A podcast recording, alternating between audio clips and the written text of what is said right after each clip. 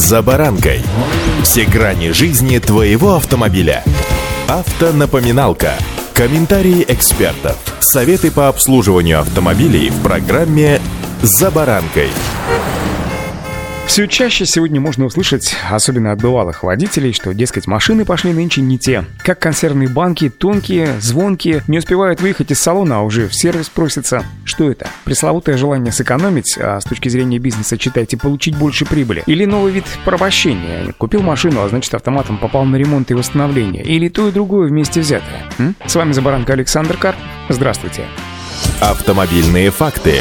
А пока вы обдумываете ответ на мой вопрос, знайте, что для публичной проверки на сайте Российского союза автостраховщиков выложены новые справочники средней стоимости автозапчастей и нормы часов ремонтных работ по ОСАГО. Новые справочники должны будут использоваться при расчете стоимости восстановительного ремонта автомобиля, подлежащего возмещению по договору ОСАГО уже с 19 сентября. Об этом сообщил президент Российского союза автостраховщиков Евгений Уфимцев. Он напомнил, что действующие сейчас справочники вступили в силу 19 июня этого года. В совокупности рост стоимости стоимости запчастей за прошлый год составил около 27,5%. С конца прошлого года отмечается, конечно, некоторая стабилизация ситуации с ценами на запчасти. В этом году цены на запасные части для автомобилей различных автопроизводителей по-прежнему ведут себя разнонаправленно. Средняя выплата по ОСАГО планомерно, но растет. Так, в июне средняя выплата по ОСАГО достигла рекорда, составив 91 300 рублей. Такая динамика оказывает давление, разумеется, на тарифы. Однако пока наблюдается небольшое снижение средней стоимости полисов и скачок средней стоимости цены ОСАГО, значительно произошедший в прошлом году. В нынешнем пока этого удалось избежать, подчеркивает Евгений Уфимцев. Публичная проверка справочников завершится 24 августа, то есть уже совсем скоро.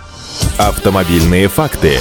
То, что сегодня происходит с рублем, я думаю, никому объяснять не надо. Все это автоматом переползает в нашу с вами жизнь и кошельки. Сейчас существенная доля запчастей закупается не за доллары, а за юани. Поэтому и машины в наших э, статьях затрат, разумеется, вырастут, потому что юань тоже подрос в цене. Из плюсов отмечается достаточно большой запас на складах, что в теории может позволить не ощутить резкого колебания в стоимости. Но опять же, стремление при любой удобной ситуации максимум заработать просто подталкивает нечестных на руку дельцов ценники начать корректировать, не дожидаясь новых поставок. Практически все оптовики скорректировали рублевую цену вверх уже на 5-7%. Розничные цены двигаются вслед за оптовыми, при этом первыми отреагировали маркетплейсы, поставки на которые обеспечивают сами импортеры. Также цены поднимаются сразу и в автосервисах, не имеющих вообще собственных складов. А затем при обновлении ассортимента цены меняют еще и розничные магазины. Отмечу, что с 1 сентября этого года должен был закончиться срок действия постановления правительства, временно разрешающего поставки в Россию автомобильных запчастей без проведения дорогостоящих соответствующих сертификационных испытаний. Однако 10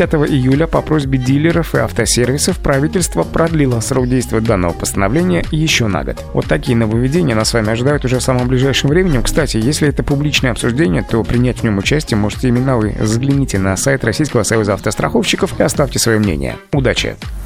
«За баранкой»